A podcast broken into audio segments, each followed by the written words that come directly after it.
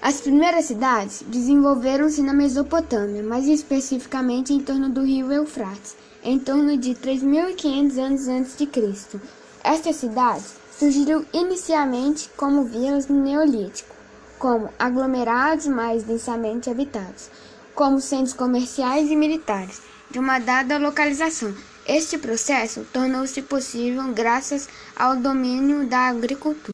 Em torno de 2000 anos antes de Cristo, as primeiras cidades começaram a se desenvolver em torno do rio Nilo e na China.